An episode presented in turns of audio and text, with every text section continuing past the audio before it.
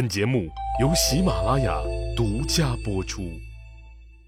上集咱们说了，在赵充国的持续安抚和打压下，羌族人臣服于汉朝。公元前六零年五月，西羌叛乱正式结束，赵充国凯旋而归。这一年，老将军赵充国七十七岁。为了管理统一后的西域。就在公元前六零年这一年，西汉中央政府在乌垒城，也就是今天新疆的轮台县境内，建立了西域都护府，正式在西域设置官员、驻扎军队、推行政令，开始行使国家主权。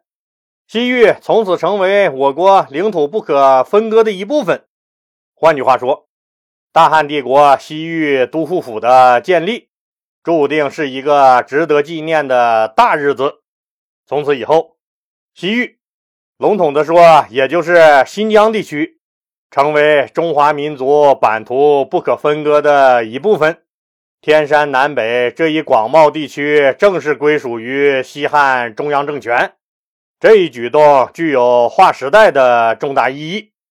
有些听友私下里给老李发私信，觉得听老李我讲的大汉朝的历史故事很提气，有时候听得热血沸腾。是的，老李我自己讲的时候都很激动。老李我为什么要不厌其烦的讲咱们中华历史上这些个个性鲜明的人物啊？什么卫青、霍去病、李广、李陵？什么张骞、苏武、傅介子、冯凤氏、赵充国这些人，听友们也应该都知道。我们中华民族现在面临着严峻的外部局势，在未来可能发生的世界大变局中，我们应该有什么样的思想准备呢？今天，老李就针对最近一段时间听友们私信跟我交流的内容。和提出的建议，简单说两句。关于老李为什么要讲述我们中华历史，特别是讲述汉朝这段历史，而且还要讲那么细的问题。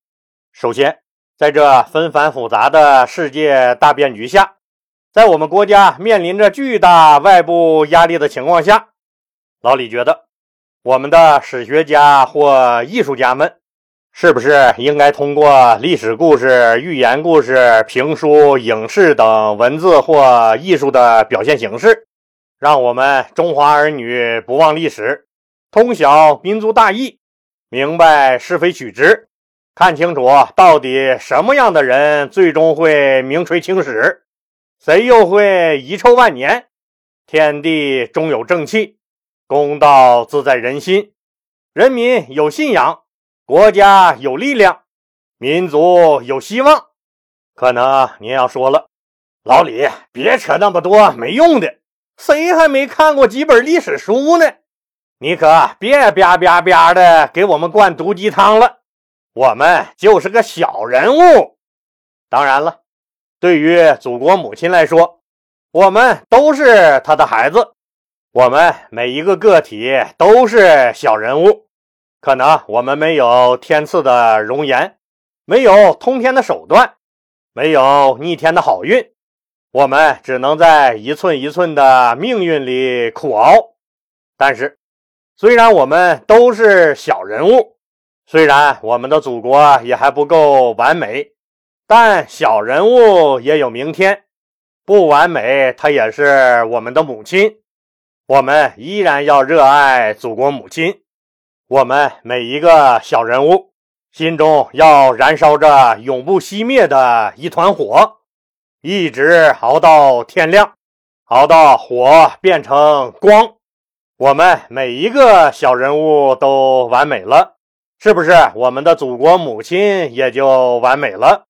也正因为如此，中国这个文明才会屹立在世界上，永远那么生生不息。永远能在苦难后站起来。老李之所以挤出时间来讲汉朝这段历史，还讲的那么细，老李认为中国的历史很好看。中国的历史没有任何一个时间段可以轻易到让我们忽略过去。每段历史都有它的逻辑，都有它的传承，历史环环相扣的美感是老李讲汉朝历史的初衷。要是汉朝的历史老李不给讲这么细，也跟别人那样笼统讲的话，说句不要个逼脸不怕闪了舌头和腰的实在话。那对老李来说实在是太轻松了，连提纲都不用写，那些故事都在脑子里装着呢。汉朝的历史尤其好看，为什么是汉朝呢？因为西汉一朝对于整个中国后面两千年的历史，几乎是提纲挈领的存在。老李讲的每一集故事都有着无法替代的意义。少了其中任何一集，历史进程都是不完整的。我们华夏大地后面两千年的一切制度，自这段时间草创；一切框架自这段时间搭建并巩固；基本疆域在这段时间开拓完成。总之，中国的历史很美，中国的历史很有逻辑。多了解一下我们老祖宗的历史以后，就会发现，它可以让我们在未来的人生抉择中变得微笑从容，因为我们此时此刻面对的人和事儿，我们的老祖宗都曾经用他们的智慧与血泪做过深度诠释。看清楚了这一层，我们就会接受很多命运无常，我们就会看淡很多无妄之灾。好了。说多了，真成了毒鸡汤了。咱们言归正传啊，再来具体说一下对我们后世影响极大的西域都护府。前面老李说了，西域都护府的建立是西域，也就是新疆地区，成为中华民族版图不可分割的一部分，是天山南北这一广袤地区。正式归属于西汉中央政权。西域都护府是汉朝时期在西域设置的最高军政管辖机构，主要职责就是守境安土，协调西域各国间矛盾和纠纷，制止外来势力的侵扰，维护西域地方的社会秩序，确保丝绸之路的畅通。西域都护府的最高长官是都护。都护是汉朝在西域最大的官儿，都护管理着大渊国以东、乌孙国以南的二百零二点三万平方公里的三十多个国家。您可能听到这儿就奇怪了，哎，不对呀，老李，那时候管理的西域是二百零二点三万平方公里，那咱们新疆现在的面积才一百六十六点四九万平方公里。将近三十六万平方公里的土地哪去了？这不奇怪啊。那时候的西域不仅仅包括现在的新疆地区，还包括现在的哈萨克斯坦、吉尔吉斯坦和塔吉克斯坦西面的部分地区。西域都护府的最高长官都护由皇帝亲自任命，第一任西域都护。就是老李前面讲的，一直在西域负责驻军屯田的郑吉都护，一般三年一轮替，当然也有不到三年就被中央炒了鱿鱼的。为啥呀？没干好呗。也有干了三年还接着干的，不是因为他们干的多好，而是中央政府内部出了问题，暂时顾不上西域的管理。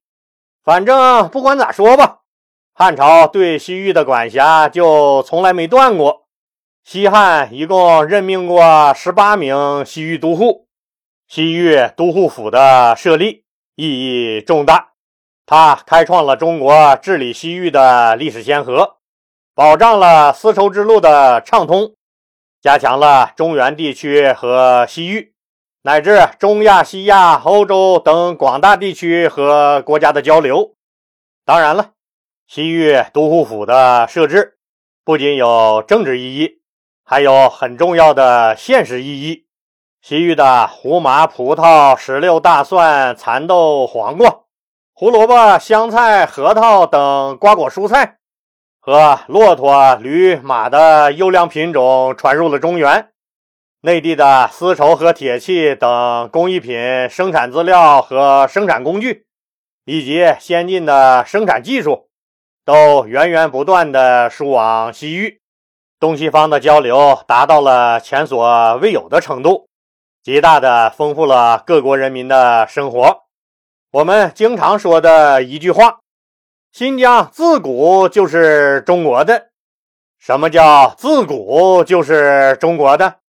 我们的大美新疆，两千多年前就是咱中国的。您说这长久不长久？不过美国人听不懂。啥？两千多年前？两千多年前，新疆就是你们的啦？他当然理解不了了。毕竟灯塔国到今年建国才二百四十七年，妥妥的一小逼崽子、毛孩子，他哪懂得大人们在说点啥？西汉政府在西域设立行政管理机构，任命官员。派兵驻守并屯田，推行汉朝的政令等等，都是国家行使主权的体现。他由此奠定此后历代中央政权管理西域的基础。西域都护府的设立，打破了西域各地小国林立、互相争斗的状态，造就了在中央政府的统一管理之下，西域各国相互交流的日益增多。增进了西域各国和各民族之间的相互了解和信任，促进了生产和发展，同时也增进了西域与内地的密切联系，增强了西域各地对中央政权的认同。随着西域都护府的建立，西域与中原地区的文化交流也日益增多。中原地区的文化制度对西域产生了很大的影响。是西域各国摆脱了匈奴的残酷统治，转向生产技术先进、经济文化发达的汉王朝，从而加强了他们和内地之间政治、经济和文化的联系。东汉时期国力虽然衰弱了，但是西域都护府对于新疆的管辖一直在延续。老李再给听友们说一说，那时候我们的疆域啊。也就是当时有汉朝统治的地方有哪些？前面老李讲过，秦朝统一六国时候的疆域是东到大海，北面到长城一带，西面从北到南，大体上是现在的宁夏、甘肃的东南部，现在的重庆，南面就到了北部湾一带的大海了。不过秦朝的时候，海南岛还是蛮荒之地。没有纳入中国的版图，到了西汉时期，疆土就进一步扩大了，向西扩大到甘肃河西走廊，然后再往西到新疆，到哈萨克斯坦、吉尔吉斯坦、塔吉克斯坦西面的一部分地区，向南，现在的越南属于西汉的版图，向东，朝鲜半岛北部属于西汉的版图。不过，听友们要清楚，西汉时期，现在的青海和西藏没有纳入西汉的版图，现在的内蒙古北部地区和外蒙古也没有纳入西汉的版图。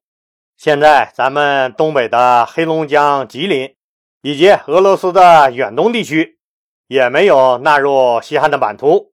东汉的疆域跟西汉比，没有特别明显的变化。到了唐朝，疆域进一步扩大，向西，把哈萨克斯坦东南部的很多地区进一步纳入进了唐朝版图。乌兹别克斯坦、吉尔吉斯坦和塔吉克斯坦的几乎全部地区，土库曼斯坦东面的一部分地区，以及阿富汗的基本上全部地区，都纳入进了唐朝的版图。唐朝设立的波斯都督府的地址就在现在阿富汗和伊朗交界的地方。唐代大诗人李白同志的出生地碎叶城，就位于现在的吉尔吉斯坦境内。这个地方现在叫托克马克。李白大概四岁左右，随父亲离开碎叶城。好了，今天就说到这儿吧。非常感谢您的收听。现在喜马拉雅推出了给专辑投月票的活动，当然是免费的。